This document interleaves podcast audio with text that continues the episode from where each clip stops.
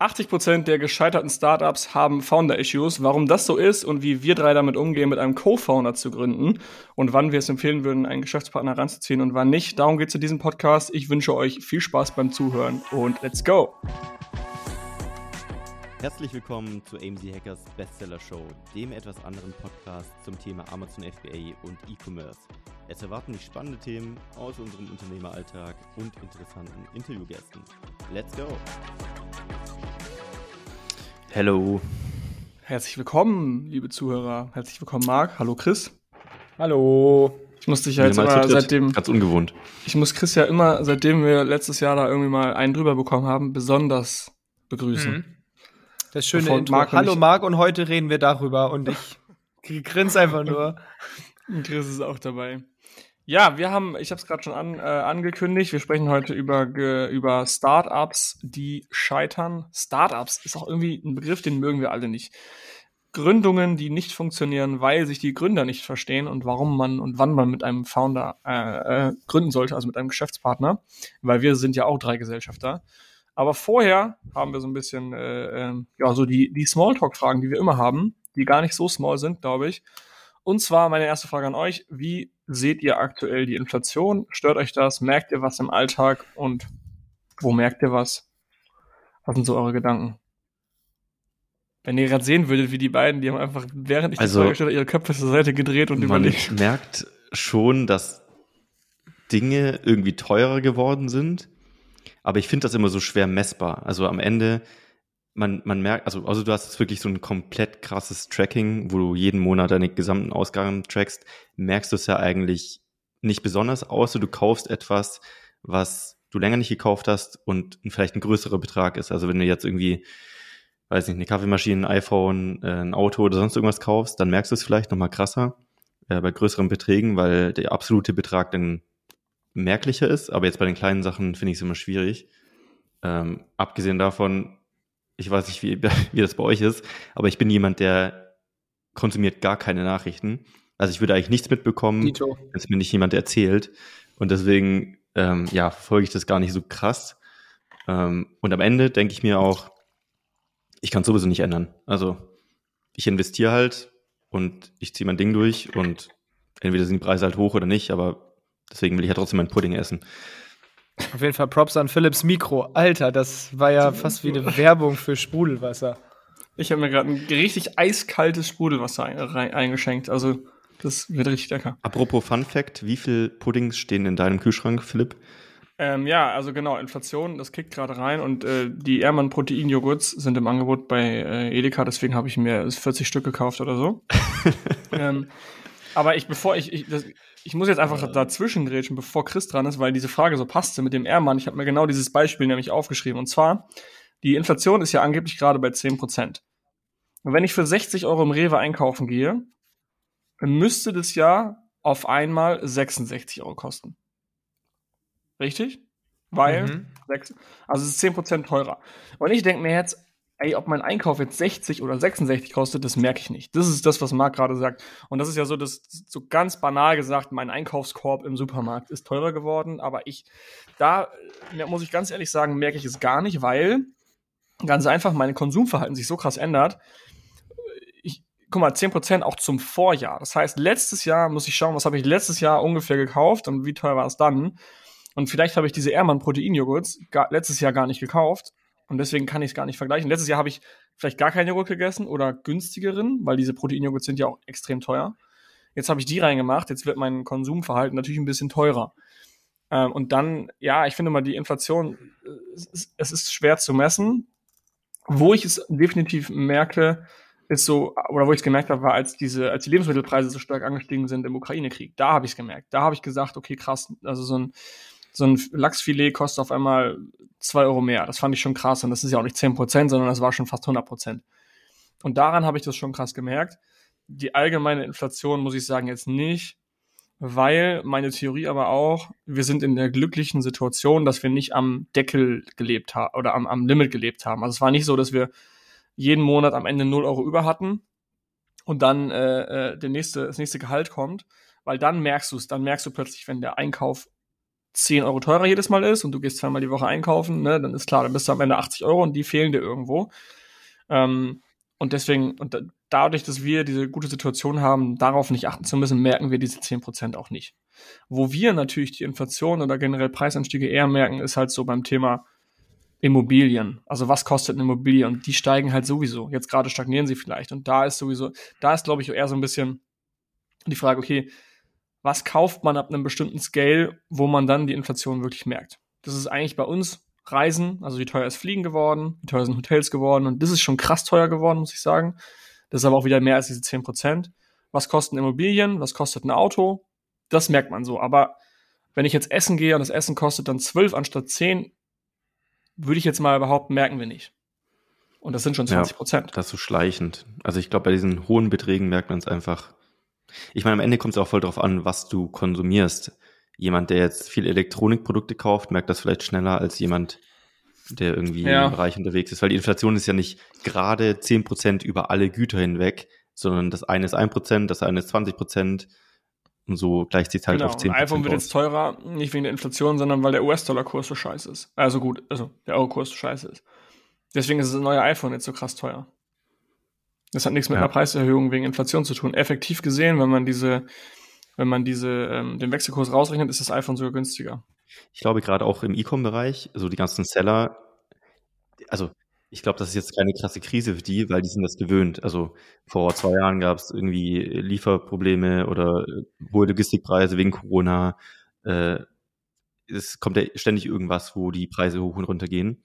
Ich denke, das ist jetzt im Businessbereich gar nicht so drastisch. Also. Chris, wolltest du gerade was sagen die ganze Zeit?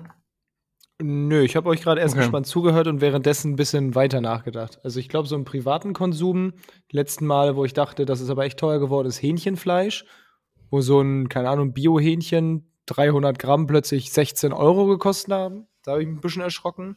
Und bei Geramont Scheibenkäse, den finde ich auch ganz schön teuer. das ist auch ein Luxusgut. Sind halt, nur, sind halt nur sechs Scheiben drin, glaube ich, und der kostet drei Euro. Das finde ich dann auch happig. Also bist du Chris, äh, vorher Chris ist auch so ein Typ, der hat drei, drei Packungen Giramont zu Hause. Wenn nur noch zwei da sind, das ist der Meldebestand, dann geht ein Alarmglocke los. das stimmt überhaupt nicht. Werden. Und das ist gar nicht letzte, so. Wenn, wenn nur noch eine Packung über ist vom Giramont, dann rennt er sofort los. Das stimmt gar nicht. Notkäse einschlagen, das ist so eine Scheibe. ja, das wäre eher bei Philips Freundin. Nö, bei mir ja. bin voll schlecht im Einkaufen. Ich habe jetzt gerade nichts im Kühlschrank und bin komplett gestresst, halt weil ich weiß, einkaufen. ich muss gleich nur einkaufen. Ja, ich Gorillas dauert so lange und ist auch teuer geworden. Also bei Gorillas ja. jetzt, das ist unverhältnismäßig. Ich bin bereit, dass alle Produkte bei Gorillas ein bisschen mehr gekostet haben, weil es für mich der größte Komfort war.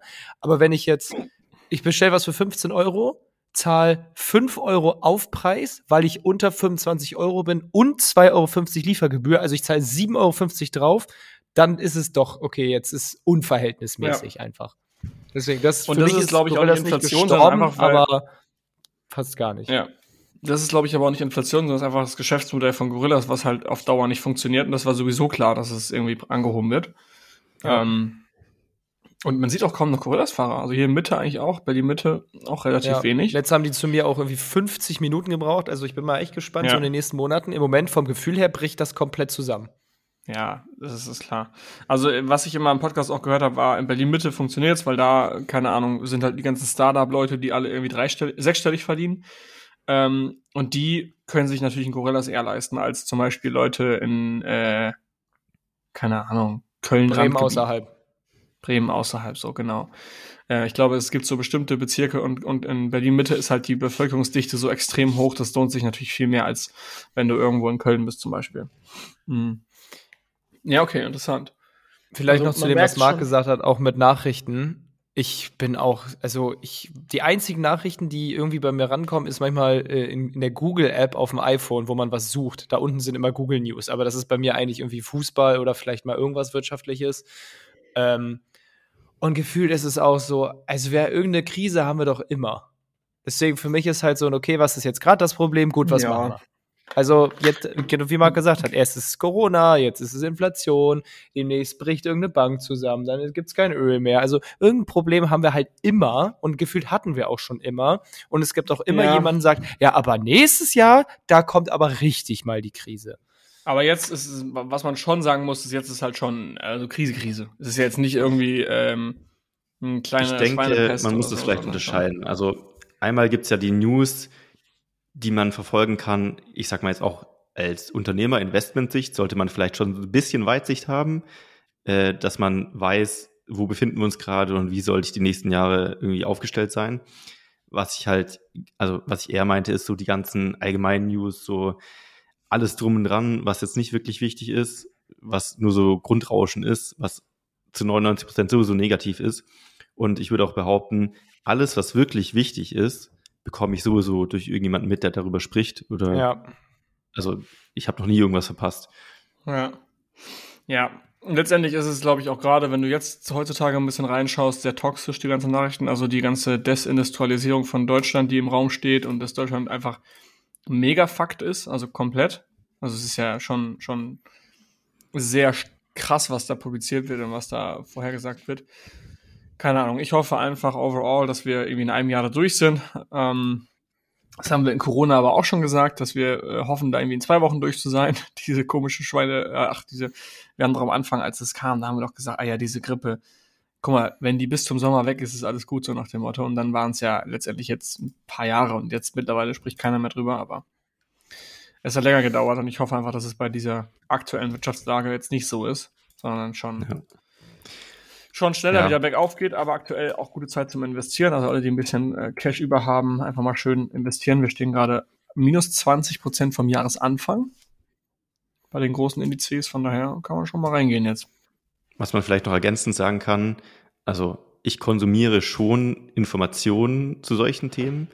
Was ich eher mit News meine, ist, ich mag es nicht, eine zentralisierte Stelle zu haben, die mir sagt, was passiert. Also ich schaue mir dann lieber zehn YouTube-Videos von zehn Personen an, die mit dem Thema zu tun haben oder schaue ein paar Gruppen rein, als eine absolute Wahrheit zu konsumieren. Und das ist halt bei den meisten News irgendwie so von, ich sag mal, Zeitung, TV. Ihr kennt doch auch Dr. Professor, Professor Dr. Christian Rieck, oder? Nee. Ähm, ist auch ein richtig geiler YouTube-Channel, kann ich euch mal gleich hier in den Chat hauen. Also der macht so Spieltheorie und ähm, schaut quasi so spieltheoretisch und rein sachlogisch, ähm, wie so bestimmte Sachen zustande kommen. Zum Beispiel ist Deutschland schuld am Ukraine-Krieg oder ähm, klärt so über Mythen auf von der Inflation. Ähm, oder er erklärt zum Beispiel auch spieltheoretisch, wie ein Gafferstau zustande kommt. Also so rein. Ja, sowas so finde ich cool, weil da lernt man was. Aber die anderen ja. News sind ja eher so Panik machen. Also es ist weniger Informa ja. also weniger Education, sondern eher Panik. Ja. Also der heißt Professor Dr. Christian Rieck, wenn ihr auf YouTube geht, einfach mal Christian äh, mit C, ist klar, und Rieck, R-I-E-C-K.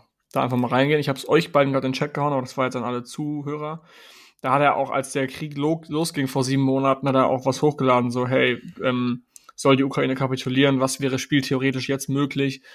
Strategisch einfach, was würde passieren? Könnte ein Atomkrieg äh, ausbrechen? Was macht Putin? Also so, total interessant, aber auch wie ich total sachlich und äh, rational. Cooler Typ.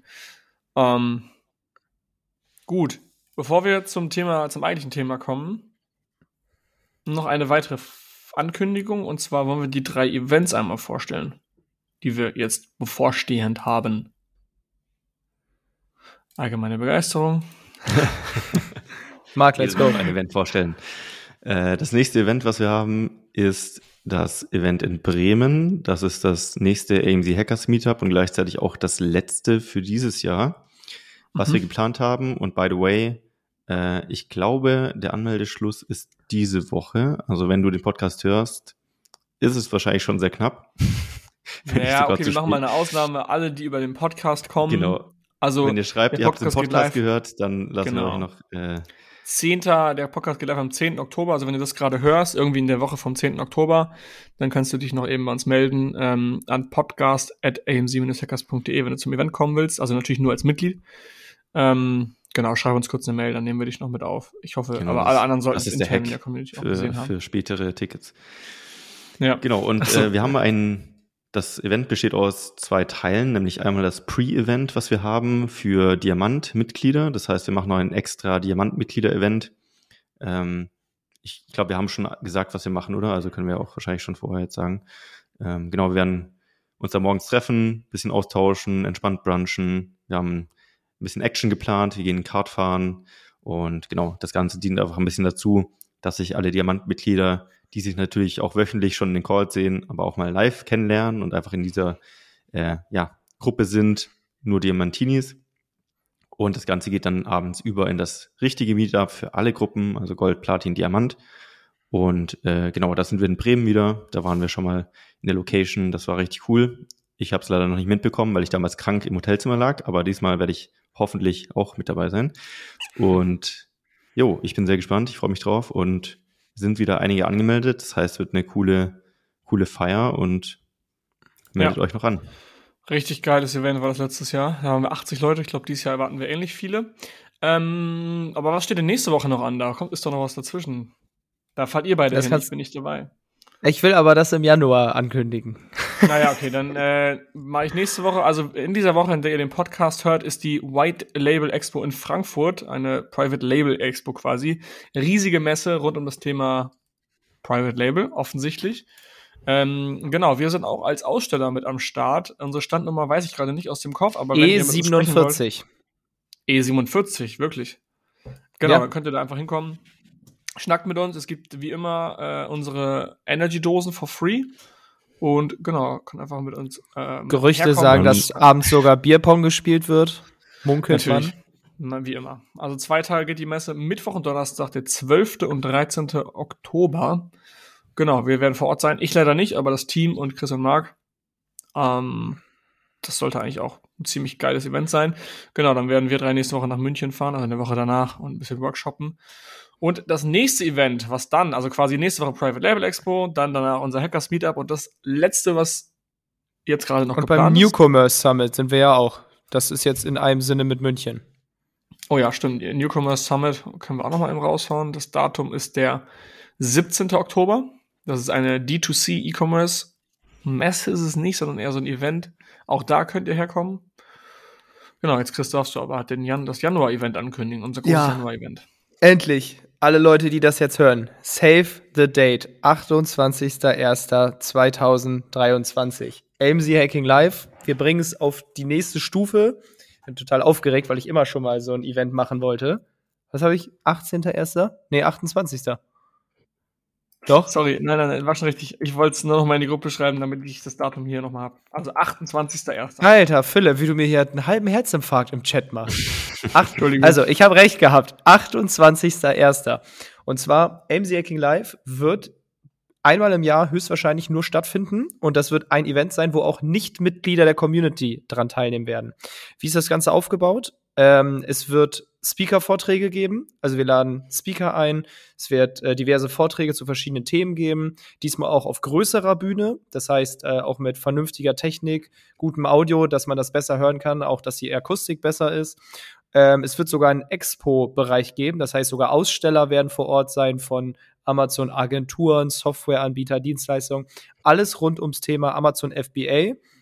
Und das ist das erste Event, wo also sagen wir mal so, so viele kommen dürfen, wie reinpassen in die Halle. Und da passen richtig viele rein. Deswegen äh, an die AMC Hackers, nehmt eure Freunde mit, ladet ein, auf wen ihr Bock habt. Natürlich zahlen die AMC Hackers nur einen Bruchteil vom Ticket, weil ihr Mitglieder bei uns seid. Externe dürfen trotzdem kommen und auch so viele, wie ihr möchtet. Also macht gerne Werbung. Ähm, es gibt noch keine offizielle Anmeldung, das wird alles noch kommen, aber speichert euch schon mal den 28.01. in Stuttgart in eurem Kalender ein. Ich glaube, die Event-Location heißt Bergwerk. Äh, jetzt gucke ich mal eben in unser Newsletter rein. Wie? Goldwerk.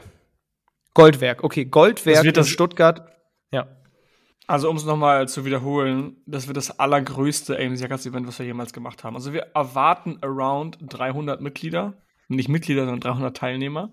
Wir haben zig Aussteller, wir haben Speaker, wir haben einen Partybereich. Wir haben diese, diese Halle ist so groß, das wird so geil. Also Leute, da müsst ihr unbedingt hinkommen, um den Hacker Spirit mal aufzusagen. So, wir werden sehen, wie viele es werden. Auf jeden Fall wird's ein, Aber es wird auf jeden Fall der Hammer. Genau, also äh, Ticketing können wir uns noch nicht ganz genau zu äußern. Die, äh, die Hackers-Mitglieder werden es nahezu umsonst kriegen. Eine kleine äh, Aufwandsentschädigung insofern einfach nur fürs Essen. Also Essen ist halt alles mit inklusive. Bitte? Ja, und Commitment, damit wir auch ein bisschen mit den Teilnehmerzahlen ja. kalkulieren können. Wir, können. wir können nicht wieder einen Euro nehmen, weil dann kommt die Hälfte nicht und holt sich erstmal nur ein Ticket. Nein, so ganz grob für die Mitglieder so um die 50 Euro. Ich weiß noch nicht ganz genau, aber da ist dann auch, wie gesagt, Essen und Trinken mit drin. Also eigentlich ist es der Selbstkostenpreis. Ähm, und alle anderen äh, werden wir dann später ähm, zur Verfügung stellen, wie teuer die Tickets werden. Genau, aber wird ein richtig geiles Event, auch für alle, die. Und das wird so das Kick-Off-Event des Jahres. Schön im Januar, auch Ende Januar, dann sind, denke ich, die meisten aus dem Urlaub zurück. Geiles Event, mega Input und dann kann man mit Vollgas ins Jahr starten. Gut. Okay. Also, nice. mein Event dann ist vorgestellt. Ich, ich, bin aufgeregt. Nächstes Thema. okay. Nicht mein Event, unser, Entschuldigung. Ja, schon okay. Das ist dein, dein äh, Traumevent. Dann steigen wir mal rein, alle, die sehnsüchtig gewartet haben auf das eigentliche Thema. Ähm, ja, ihr müsst euch mal diesen ganzen anderen Scheiß hier mit anhören, aber ist in Ordnung. Ähm, Thema Co-Founder. Ich weiß gar nicht genau, wo ich anfangen soll. Ich hatte gerade am Anfang so ein Fact rausgehauen. Bitte nagelt mich nicht drauf fest. Ich habe nicht im Duden nachgeguckt vorher. Oder wo auch immer, Wikipedia.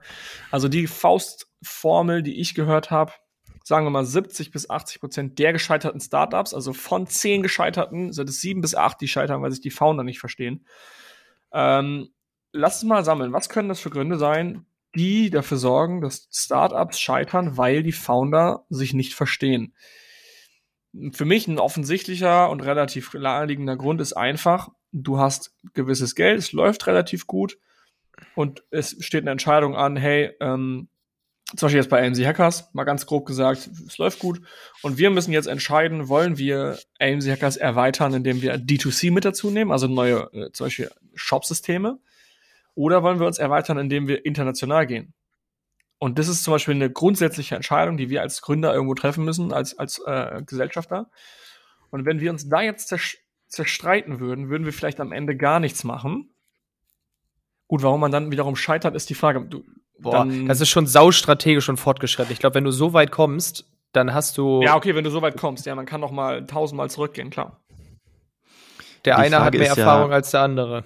Ich glaube, meistens läuft es am Anfang immer gut, auch wenn die Gründer nicht perfekt zusammenpassen. Irgendwie gibt es immer so einen Moment oder eine Stufe schon fast, wo das anfängt, glaube ich, so dieses, ich glaube, in, der, in dem Moment, wo man gerade so, es gibt ja diese Bildphase, wo man so praktisch anfängt zu bauen und das Ganze irgendwie langsam Fahrt aufnimmt. Und dann gibt es ja diesen Moment, wo man sagt, okay, jetzt haben wir es erstmal Traction oder jetzt fängt es an zu laufen. Und ich glaube, da kommen so die größten Probleme irgendwie.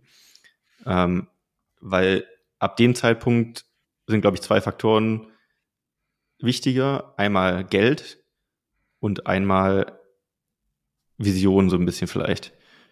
Oder wie, wie macht man weiter? Ja, mhm. also ich glaube, mh, mm, am Ende zählt immer, ob diese Person, also ob jeder im Founder-Team das Zeug dazu hat, ein Founder zu sein. Es gibt viele Sachen, die das, die Wahrscheinlichkeit senken, dass es klappt. Also zum Beispiel, wenn halt einer schon super viel Business-Erfahrung hat und der andere gar nicht. So, das ist schon mal ein potenzielles Risiko. Ich glaube aber, es gibt Unternehmen, da hat einer super viel Erfahrung, der andere gar keine, aber der andere hat so einen Unternehmergeist, dass er Vollgas gibt, lernt und besser wird und einfach dranbleibt. Ich glaube, das gibt's auch. Also es ist kein, kein garantiertes Scheitern, nur weil der eine erfahrener ist als der andere. Deswegen am Ende kommt es auf die Person an. Du musst ein Unternehmer irgendwo sein und dann auch durchziehen. Ja, entweder genau, entweder du hast schon das Unternehmer-Mindset oder du hast halt eben Erfahrung. Eins von beiden ist halt in meinen Augen elementar. Ich glaube, was ja. halt auch oft zu Problemen führen kann, ist zum Beispiel, ich sage, hey Chris, wollen wir eine Firma gründen? Ich sage, ich habe voll die Erfahrung in Produktentwicklung und kenne mich total aus mit Zertifikaten und der Elektroindustrie. Und Chris sagt, yo, ich bin voll der Marketing-Crack. Und am Ende starten wir eine Company und es kommt raus, dass ich gar keine Ahnung habe, wie ich irgendwas sourcen muss. Ich bin total der Depp und habe mich einfach nur gut verkauft und habe halt 50 Prozent der Anteile. So, dann ist Chris sauer auf mich, weil ich habe mich besser verkauft, als ich wirklich bin. Wir haben es nicht richtig geprüft. Dann haben wir irgendwie verschiedene Persönlichkeitstypen. Ich bin halt eher der Stille, ich melde mich nicht, ich arbeite nicht in der Art und Weise, in der Chris es sich gerne wünscht. Ähm, obwohl meine Arbeitsweise vielleicht nicht falsch ist. Also es gibt, keine Ahnung, es gibt Ich war letztens hier, letzte Woche in Berlin bei Tobias Beck. Kennt ihr Tobias Beck noch? Mhm. Den äh, mhm. Persönlichkeitsentwicklungstrainer äh, der ersten Stunde. Und ich ähm, war da ganz früher mal auf dem Seminar und jetzt, jetzt ist ja, also mittlerweile, der, der erzählt ja seit Jahren seine gleichen Geschichten. Und ich bin über einen Bekannten da rangekommen, der, die Freundin arbeitet da irgendwie in dem, im Team und äh, hat uns dann quasi reingeschleust letzte Woche. Und der hat so eine Geschichte erzählt, das fand ich lustig. Ähm, es gibt irgendwie 16 Arten, Spaghetti zu essen. Du sitzt, du bist irgendwie so ein, du bist ein sechsjähriger Bengel, du lernst in deiner Familie, wie man Spaghetti isst. Deine Mama hat dir beigebracht, du nimmst den Löffel, nimmst die Gabel drauf und drehst die Spaghetti ein und dann packst du den Löffel und nimmst dann quasi die Spaghetti in den Mund. Und so lernst du dein ganzes Leben lang, wie du Spaghetti isst in deiner Familie. Und so werden Spaghetti gegessen. Jetzt bist du auf dem Kindergeburtstag. Du hast irgendwie, keine Ahnung, zehn Kinder. Es gibt, es wird Bogen geschossen, es wird Topf geschlagen, es wird gebowlt, gekegelt, was auch immer, und du gewinnst alles. Es ist dein Tag. So, du bist so richtig im Mode und alles funktioniert nach, der, nach, nach Plan und du bist der König des Kindergeburtstags. Und abends setzen sich alle Kinder, so zwölf Bengel, setzen sich alle an den Tisch, alle kriegen, und dann gibt's in der Mitte so einen richtig fetten Pot Spaghetti. Kennt ihr alle wahrscheinlich noch. Und dann auf einmal werden die, wird die Spaghetti auf die Teller verteilt und du guckst dich so um, dir fällt die Kinnlade runter und du denkst dir so, was passiert hier gerade? Jeder isst die Spaghetti anders und keiner isst die Spaghetti so wie ich. Und in dem Moment denkst du dir, was, was, was passiert hier gerade? Und da verstehst du zum ersten Mal, es gibt vielleicht viele verschiedene Wege, etwas richtig zu machen und so wie du es beigebracht bekommen hast, es kann auch richtig sein, aber es ist nicht der einzige Weg, den du halt eben machen kannst.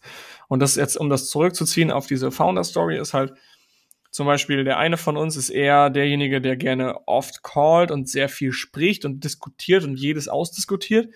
Und der nächste wiederum ist eher so, ja, passt schon, eher zurückhaltend, will nicht callen, will nicht sprechen. Dann denkt der andere Founder, äh, hey, warum willst du nicht sprechen? Arbeitest du nicht oder verarschst du mich hier so nach dem Motto? Aber im Ende sind beide richtig und jeder macht halt seine eigene Sache, nur der eine kommt nicht mit der Arbeitsweise des anderen klar und die Chance ist halt extrem hoch. Und das ist natürlich auch, je mehr Gründer, desto größer das Risiko, dass sowas passiert. Also ich muss sagen, wir sind jetzt zu dritt. Das, denke ich, ist das Maximum.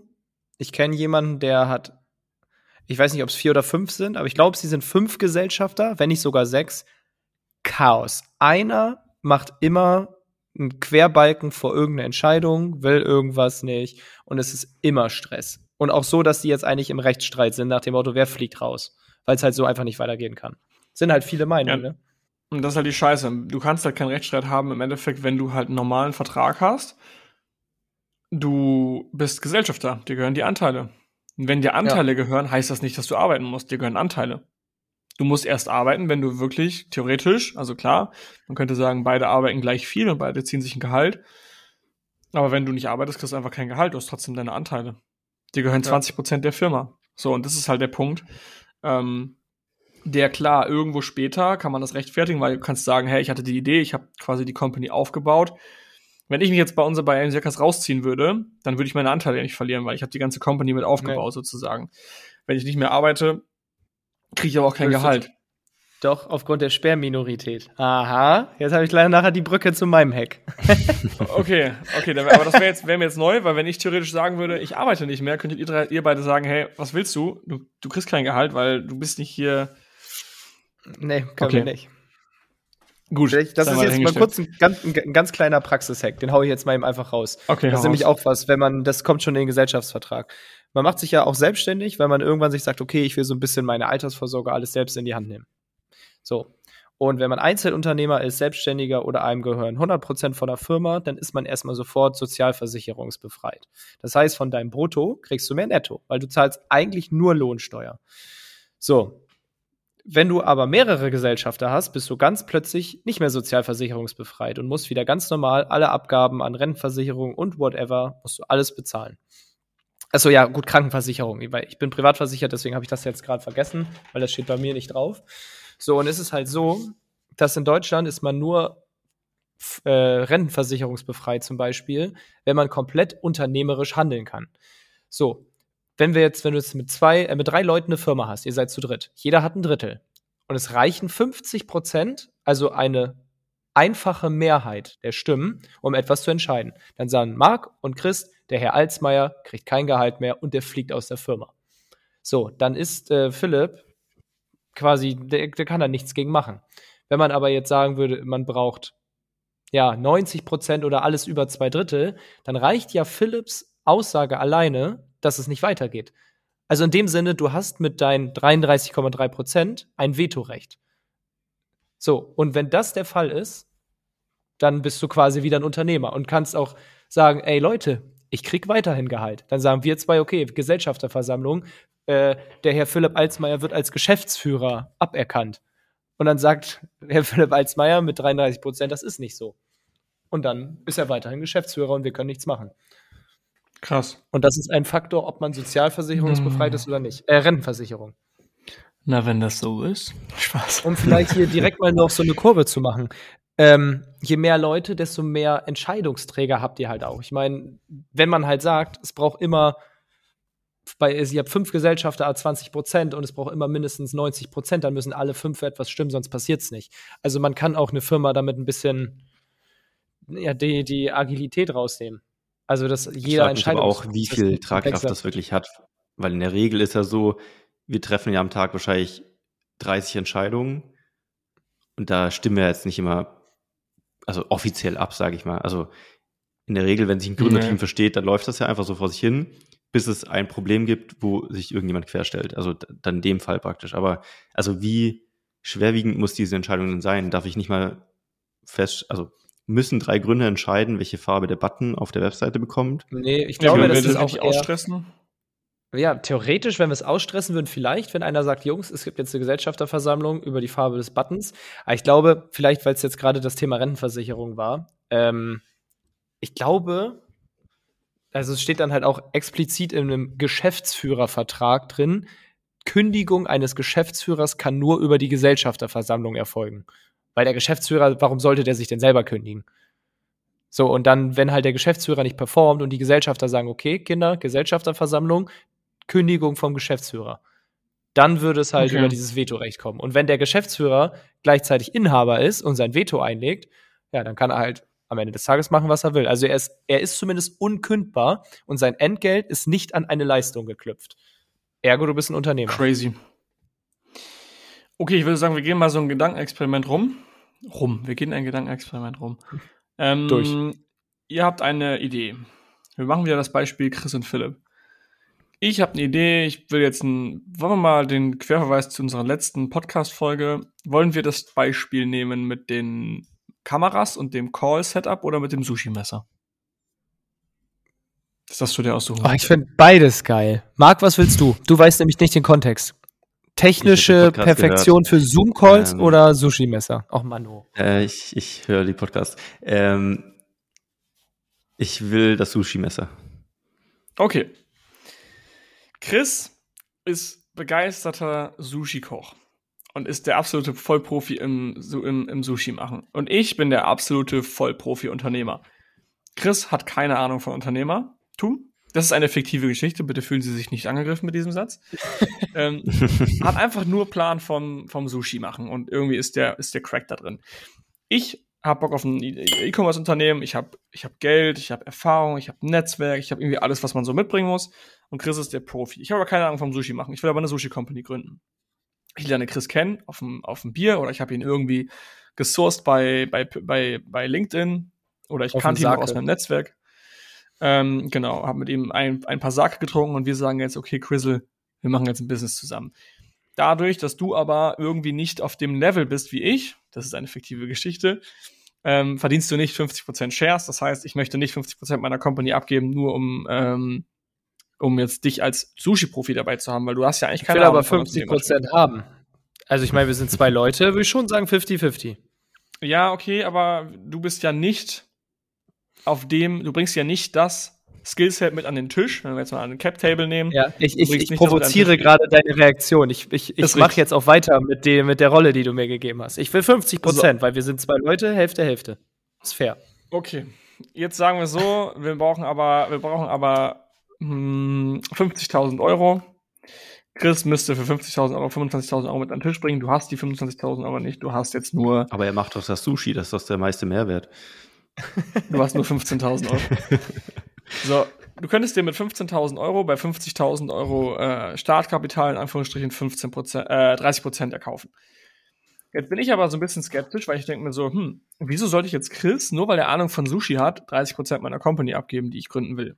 Weil im Endeffekt ist Chris ja nur Sushi-Profi. Er ist kein Unternehmer. Ich denke mir so, ja, was, soll, was will ich? Also am Anfang gibt er mir ein bisschen Mehrwert, damit ich weiß, wie man ein Sushi-Messer entwickelt, aber overall bist du für mich eher mh, hm, nicht so wertvoll, dass du 50% der Shares kriegst.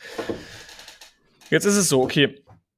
Ich habe natürlich Schiss, wenn ich jetzt ein Unternehmen gründe und ich nehme Chris mit dazu für 15.000 Euro, 30% habe ich Schiss, dass Chris einfach sagt, ich habe keinen Bock zu arbeiten. Weil wir haben gerade eben gelernt, das ist unabhängig von deiner Arbeitsleistung. Und wenn Chris sich nun, wenn Chris eigentlich 50 Prozent wollte, ich habe ihn aber runtergedrückt auf 30, weil du hast gerade gesagt, du willst 50. Ich argumentiere jetzt, wir einigen uns auf 30, dann ist die Gefahr hoch, dass du irgendwie ein bisschen fucked bist. Wir gründen die Firma und irgendwie denkst du dir, ja, nee, ich habe ja noch meine Agentur und das macht auch so viel Spaß und du bist nicht so ganz Feuer und Flamme wie ich auch. So, ich bin so ein bisschen mehr, ich gebe ein bisschen mehr, ich gebe ein bisschen mehr Mühe. Du sagst eher mal, ich habe gerade keine Zeit. Also die, die, die Balance ist nicht zu 100% da. Und wir kriegen uns so ein bisschen in die Haare. Und das ist, glaube ich, so der Worst Case, der passieren kann bei einer Gründung, dass, dass irgendwie Chris nicht so committed ist wie ich, weil wir beide nicht 50-50 haben. Hätten wir 50-50, könnte ich einfach sagen, hey Chris, du hast genau die gleichen Anteile wie ich, jetzt mach bitte genau die gleichen Sachen wie ich, weil wir haben beide die gleichen Anteile und wir haben es vorher festgelegt. Erster Tipp dazu, macht euch, bevor ihr die Firma mit einem Geschäftspartner gründet, genau klar, was sind die Ziele. Soll die Firma eines Tages verkauft werden? Wollen wir uns ein gutes Leben machen damit? Wollen wir viel Geld verdienen? Wollen wir grundsätzlich ein Team remote aufbauen oder vor Ort? Ähm, wollen wir uns viel treffen? Was ist die Arbeitshaltung? Wozu machen wir das Ganze? Wollen wir trotzdem in Urlaub fahren wollen, fahren können? Äh, ich glaube, da sind wir zum Beispiel bei Hackers sehr vorbildlich, in Anführungsstrichen. Wir haben genau die gleichen Kernwerte, was die Firma angeht irgendwie. Und wir haben genau die gleichen Ziele. Deswegen gibt es selten Streit bei sowas, weil wir halt eben irgendwie das gleiche, die gleiche Richtung haben, in die wir gehen wollen. Die einzige Situation, in der es bei uns Streit gibt, bei Hackers, ist eigentlich, wenn wir uns über eine Buttonfarbe streiten. Und das ist halt einfach völlig irrelevant. Und dann streiten wir uns so lange, bis wir eine halbe zusammen trinken und dann ist alles wieder gut. Ähm, so, und jetzt war ich bei der Geschichte, dass Chris und ich irgendwie so ein bisschen ungleichmäßig incentiviert sind und mich fuckt es ab und jetzt kriege ich Chris nicht raus, weil der hat ja seine Anteile. Dann hört er ganz auf zu arbeiten und irgendwie habe ich jetzt so eine Kackfirma, habe 30 Prozent abgegeben für irgendeinen Typen, der mir da in der Gesellschaft hängt, den ich aber nicht loswerde. Und jetzt wisst ihr, worauf ich hinaus will? Jetzt hörst du auch auf. Ja, es kann, kann jetzt viele Szenarien geben.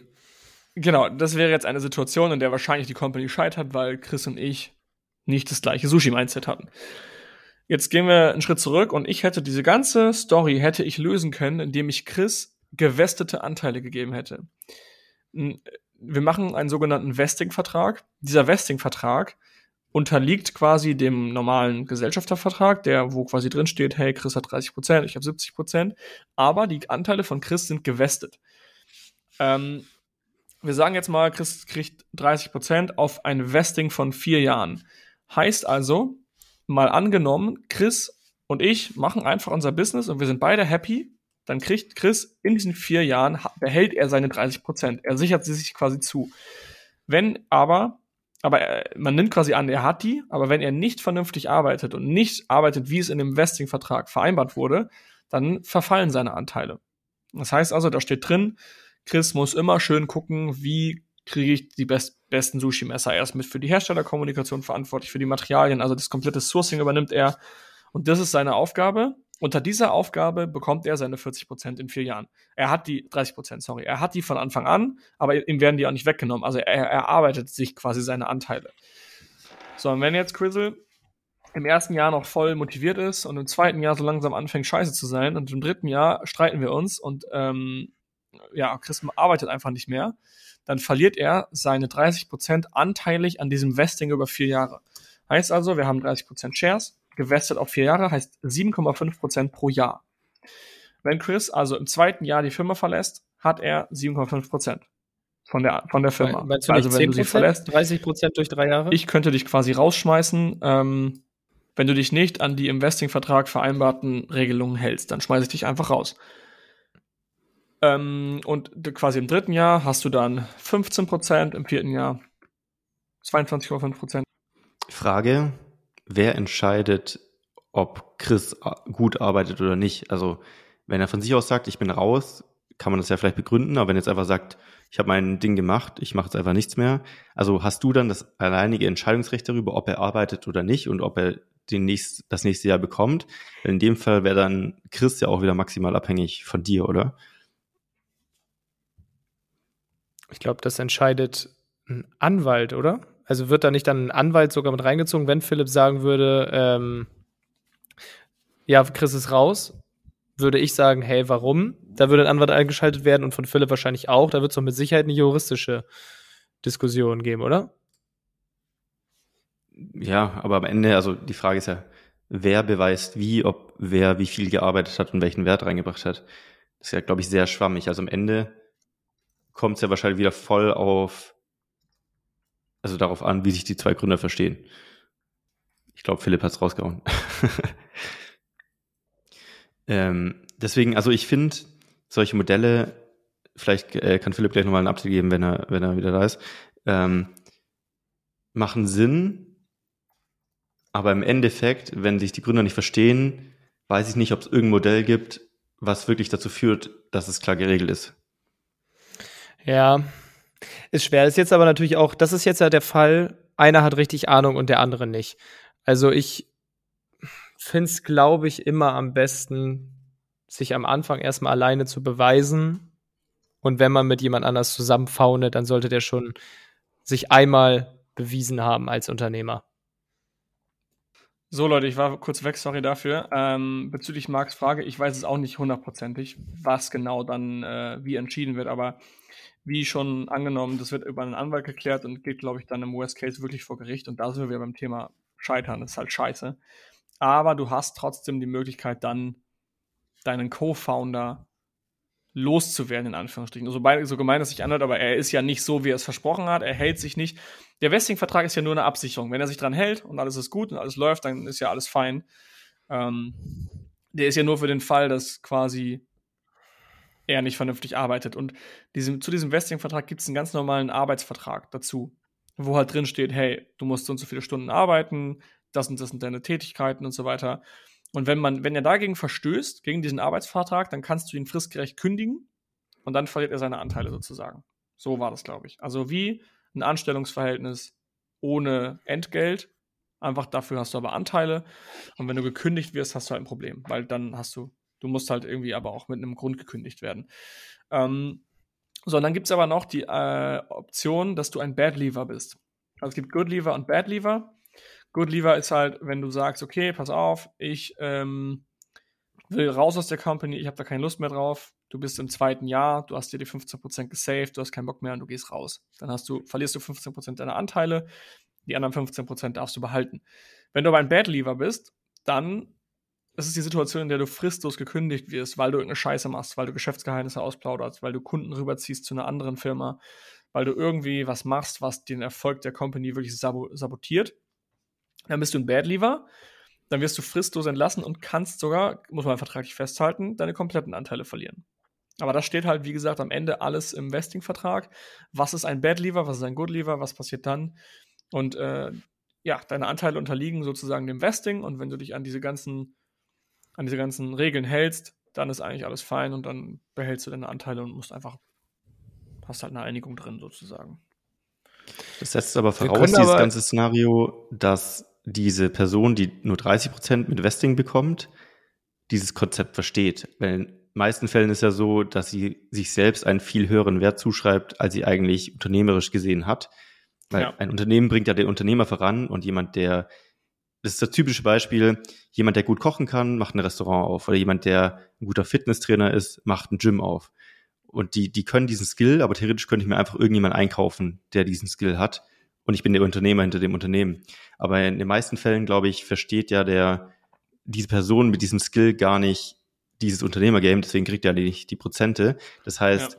ich frage mich gerade, wie oft ist so ein Szenario wirklich realistisch, dass sowas dann zustande kommt mit Schon oft. guten Terms? Weil ich bin mir in dem Moment auch nicht ganz sicher, ob ich mir diese Person einkaufen kann, die Chris halt eben da. Also Chris ist ja der Sushi-Experte. Und klar kann ich argumentieren, ich kann mir den Koch einkaufen, aber warum mache ich das denn nicht einfach? weil ich mir vielleicht selber nicht sicher so bin, ob das alles Work for Equity. Genau. Wenn ich jetzt sage, ich mache das nur für 250.000 Euro Jahresgehalt, weil ich bin Sushi-Meister Stufe 5 Michelin. Ähm, genau. Du sagst aber, hey, okay, das habe ich nicht, aber ich würde dir ein paar Prozent geben, Work for Equity, für dein Wissen. Genau, und für dich ist es ja als, als Founder ein Rechenbeispiel. Was würde dich eine Person kosten? Zum Beispiel ein Sushi-Koch, keine Ahnung, verdient zweieinhalb K im Monat. Mal zwölf sind 30.000 Euro verdient er im Jahr. Du könntest auch sagen, du stellst dir im ersten Jahr Sagen wir mal, der kostet 40.000 Gehalt. Du könntest dir im ersten Jahr einen Sushi-Koch Vollzeit einstellen, der nur für dich die ganze Produktentwicklung des Messers macht. Das würde dich 40.000 Euro kosten. Jetzt musst du einfach gegenrechnen. Okay, was glaubst du? Hm. Wie wahrscheinlich ist es? Soll ich lieber 40.000 Euro safe ausgeben oder gebe ich lieber Equity ab? Dann falle ich aber nicht so tief, weil dann gebe ich nicht 40.000 Euro aus, wenn es am Ende nicht klappt. Und so ja, ist ja am Anfang aber trotzdem immer, voraus, dass Stimmt, die andere Person nicht das Ego hat zu sagen, ich bin eigentlich 50 Prozent oder mehr wert, weil ich habe die Skills. Also genau, du musst dich halt ja. einigen. Ja, das ist halt das Problem. Und aber dann weißt du natürlich auch, wenn wenn derjenige 50 Prozent will und du glaubst, er hat nicht die Skills dafür, dann wird es halt einfach nichts. Dann musst du auch nicht mit ihm gründen. Das stimmt also auch. Also overall brauchst du halt direkt schon eine, eine, ein Verhältnis zwischen den beiden, so Mentor-Mentee-mäßig. So, du holst dir einfach jemanden rein, Chris will irgendwie auch Unternehmer werden, aber er weiß nicht wie. Aber er ist einfach guter Sushi-Koch und hat sich schon immer mal gedacht, geil, wie cool wäre das, wenn ich einen Co-Founder habe. Und er ist völlig zufrieden mit seinen 30 Prozent. Und wenn die Firma am Ende für 10 Millionen über den Tisch geht, dann kriegt er trotzdem 3 Millionen. Ja. Sehr das ist natürlich jetzt eine, ein Szenario, in dem du als Unternehmer schon weiter bist und vielleicht neue Projekte machst oder schon das Wissen hast, unternehmerisch und dann gründest. In den meisten Fällen wird es aber wahrscheinlich so sein, dass man am Anfang ja. mit jemandem co-foundet und beide haben keinen Plan. Ja. Und dann ist es natürlich nochmal ein ganz anderes Game. Und da machst du meistens 50-50. Also, ja, aber ganzen musst du trotzdem die haben, dass die anderen 50% gut sind. Genau, da musst du, ja, ja, das ist der Punkt. Aber da sind beide auch auf Augenhöhe. Da kriegt ja auch keiner mehr als der andere. Ich glaube, so Vesting lohnt sich eher, wenn du wirklich eine Minderheit abgeben willst. Ein paar Prozente. Weil du willst halt nicht einfach deinem Mitarbeiter 5% schenken und dann macht er sich vom Acker. Sondern du sagst, hey, du kriegst 5%, dafür bist du halt gewestet, du musst für Jahre da bleiben. Und so hältst du halt die ganzen guten Leute auch in den fetten Companies, weil die, weil die, die haben gewestete Anteile, die wollen da bleiben, die wollen das Ding voranbringen. Erstens, ja. weil sie wissen, sie kriegen, sie kriegen, sie haben Shares, die werden mehr wert. Und zweitens, weil sie wissen, die verlieren die Shares, wenn sie gehen. Das ist halt ja. schon geil. Ich glaube, die ganzen Startups, die bei Höhle der Löwen sind, die machen einfach alle 50-50 oder jede 33 Prozent bei drei Foundern und dann da wird nicht großartig ja. überlegt. Eben, eben als du kurz raus warst, hatte ich zu Marc noch gesagt, ich glaube, was sich gut bewährt ist, wenn man am Anfang alleine startet und dann, wenn man irgendwie co-founded, weiß, der andere kann auch was oder hat zumindest das Mindset und wir gehen jetzt zusammen diesen Weg. Weil ich glaube, wenn man mit einfach mit einem Kumpel gründet, beide sind motiviert, aber dass dann wirklich beide auch sich beweisen und das Zeug haben, ein guter Unternehmer zu sein. Ich glaube, das ist auch einfach statistisch relativ unwahrscheinlich. Wir können aber auch mal einfach, weil ich glaube zumindest, oder ich sage das auch mit gutem Gefühl, ähm, dass wir drei eigentlich ein relativ positives Beispiel sind, trotz drei Gesellschaftern gut zu funktionieren und zu harmonieren, weil es kann ja auch positive Aspekte haben, wenn man co-foundet und jeder weiß, der andere hat schon irgendwo was aufgebaut. Es ist ein Mindestmaß an Unternehmertum da ähm, und das kann funktionieren. So, also man kann ja. auch, was seht ihr denn als positive Aspekte mit Partnern, mit Co-Foundern? Es ist halt wie eine Ehe im Endeffekt, ne? Und du hast halt bei einer Ehe, wenn es halt scheiße läuft, hast du halt die Kacke am Dampfen und hast ein richtiges Problem. Aber wenn es gut läuft, wie bei uns, wir haben eine schöne Ehe, dann hast du halt die geilste Zeit, weil wir drei haben so viel Fun zusammen, wir haben so eine geile Company. Wir freuen uns wie Bolle, wenn wir uns sehen. Du, wir teilen äh, Erfolge, wir nehmen uns gegenseitig Arbeit ab. Wir haben irgendwie die Stärken und Schwächen des einen. So, ich übernehme das ganze Thema, keine Ahnung, Steuern und Finanzen und äh, ganze Organisation irgendwie so ein bisschen. Und ohne den werdet ihr vielleicht ein bisschen verloren. Auf der anderen Seite wäre ich komplett verloren ohne die Marketing-Skills von Chris oder die, das, das Amazon-Wissen von Marc. Also ohne euch würde ich die Company gar nicht aufbauen, krieg, aufgebaut kriegen. Ja, ich glaube, es ist einfach sehr ergänzend. Also du kannst verschiedene Bereiche in einem sehr hohen Level zusammenbringen und dadurch viel schneller wachsen, als wenn du halt nur einen guten Bereich hast, alleine. Und ich glaube, ein großer Faktor, den ich halt richtig geil finde, ist, wenn man zusammenarbeitet, du hast ja so deine eigene Bubble in deinem Kopf, zu dem Wissen oder den Erfahrungen, die du gesammelt hast. Und wenn einer von uns jetzt eine Idee reinwirft, dann haben wir drei verschiedene Erfahrungen und Wissensstände, die praktisch dieses Thema immer weiter auf eine neue Ebene heben. Und dann arbeiten wir immer praktisch im Kreis nach oben, anstatt dass du immer auf der gleichen Ebene bleibst mit den gleichen Gedanken.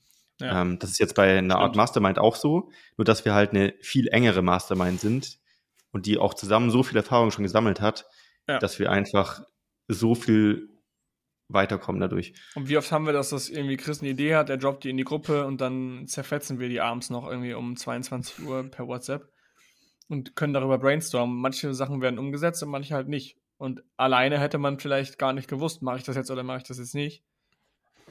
Also du hast halt schon klasse Synergieeffekte, aber auch wie gesagt, also die Upside ist höher, aber die Downside ist auch sehr hoch.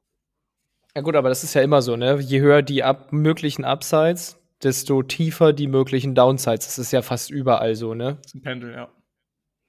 Was ich geil finde ist, und das genieße ich, glaube ich, am allermeisten, ist, wenn du einfach zwei Co-Founder hast, wo du weißt, du kannst denen halt vertrauen. Also so im ja. Worst Case, wenn irgendjemand von euch sagen würde, in irgendeiner Sache, selbst wenn es ein Streit wäre, keine Ahnung, irgendwas Finanzielles, und Philipp sagt, bitte vertraut mir, wir machen das so, würde ich sagen, okay, komm, wenn du das jetzt gerade so formuliert hast, ich vertraue dir, machen wir so. Ja. Oder auch wenn ich weg bin, ich weiß, das funktioniert. Also man, dadurch, dass wir Co-Founder sind, kann man sich mal wirklich zu 100 Prozent rausnehmen. Weil sonst, wenn du alleine bist, ich, wenn du der einzige Founder bist, dann nimmst du dich, egal wie sehr du deinen Laptop zu Hause lässt, dein Handy ausmachst und in Urlaub fährst und meditierst, du nimmst dich nur zu 97,5 Prozent ja. raus. Immer weniger, als also man, man mit mehreren Leuten ist. Ja. Gut, wildes haben wir Thema. 50 Minuten auf dem Tacho. Ist ein anstrengendes Thema, aber ich glaube, das sollte gut bedacht sein. Deswegen haben wir es mal thematisiert. Also für alle, die Bock haben auf Events, podcast at amc-hackers.de oder auch Themenvorschläge, irgendwelche Anmerkungen. Ansonsten, wenn ihr Mitglied, Mitglied werden wollt, www.amc-hackers.de. Einfach mal vorbeischauen, für ein Gespräch eintragen. Wir checken, in welche Community ihr am besten kommen könnt. Und dann würden wir uns freuen, euch bei uns begrüßen zu dürfen. Ansonsten sehen wir uns auf den Events, auf dem Open Event oder einfach mal so bei einer Messe. Vielen Dank fürs Zuhören. Das war's von meiner Seite und ich sag Tschüss. Ich habe noch, ein, hab noch einen letzten Satz, bevor wir hier zumachen. Ich glaube, der beste Rat ist, wenn ihr foundet, hört auf euer Bauchgefühl. Ganz tief in euch drin wisst ihr schon, ob das klappt oder nicht. Garantiert. Entweder ja. seid ihr wirklich zu 100% wisst ihr, das wird funktionieren mit dem Typen, das wird klappen ich glaube schon ab dem Moment, wo ihr nur ein bisschen zweifelt, oh, wird das klappen? Das klappt nicht. Das ist schon das Bauchgefühl, was dir sagt, irgendwo, da ist etwas, wo du nicht dran glaubst, dass es mit dieser Person klappt. Vertraut auf euer Bauchgefühl. Mich würde mal interessieren, ob es Leute gibt, die hier zuhören, die mit dem Partner gefoundet haben. Also mit dem Lebenspartner. Könnt ihr euch gerne mal melden. Dann wir haben, glaube ich, bei Hackers ein paar auf jeden Fall. Also ja. wir können auch gerne, wenn jetzt jemand zuhört und mal seine Story erzählen will, gerne einfach mal ein Podcast-Ad schreiben. Vielleicht können wir drüber quatschen. Ja, Founder Stories auch. Das wäre cool. Okay, das war's auch von mir. Gut. In diesem Sinne, danke fürs Zuhören und bis zum nächsten Mal. Tschüss. Ciao. Das war die AMZ Hackers Bestseller Show. Jeden Montag, überall, wo es Podcasts gibt. Abonnier doch einfach kurz den Kanal, damit du kein Update mehr verpasst. Wenn du auch zur AMZ Hackers Community gehören möchtest, dann besuch uns doch mal auf unserer Webseite unter amz-hackers.de und trag dich ganz unverbindlich auf unsere Warteliste ein. Ciao und bis nächste Woche. So.